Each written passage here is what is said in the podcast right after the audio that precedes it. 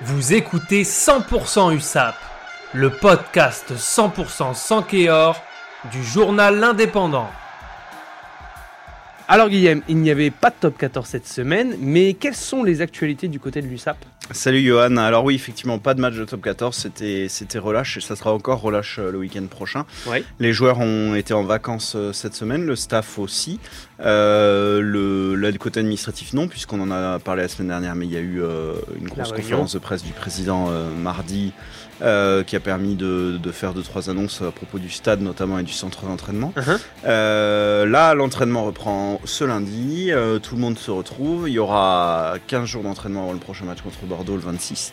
C'est l'occasion d'accueillir les nouvelles recrues, deux Anglais. Brad Shields, un troisième ligne sur lequel on est assez enthousiaste parce que c'est un meneur, un leader. C'est censé être un peu le successeur de Damien Chouli qui a arrêté l'année dernière. Et puis Ali Crossdale, euh, qu'on connaît peut-être un peu moins, qui est un ailier arrière euh, assez jeune, 24 ans. En tout cas, qui a peu joué euh, en championnat anglais. Sa plus grosse saison, c'est l'année dernière. Il a fait une vingtaine de matchs.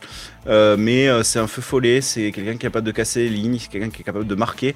C'est un peu ce qui manque à l'USAP. Donc, Mhm. donc voilà. Donc l'actualité de la semaine, ça va être un peu l'intégration de ces deux nouvelles Ouais. recrues. Pour Brad euh, qui a une très grosse expérience, qui a été capitaine dans, en, en Nouvelle-Zélande, qui a été capitaine en Angleterre, on a assez peu de doutes sur le fait que ça ira vite.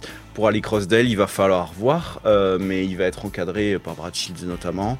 Et puis, euh, et puis bah, dans le staff, il y a des gens qui parlent anglais, il y a Perry Freshwater Bien qui sûr, aussi ouais, ouais. leur faciliter la vie.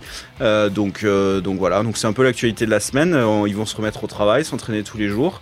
Ils ont 15 jours, donc ça va être progressif. Ils vont d'abord faire un peu de physique, je pense, cette semaine.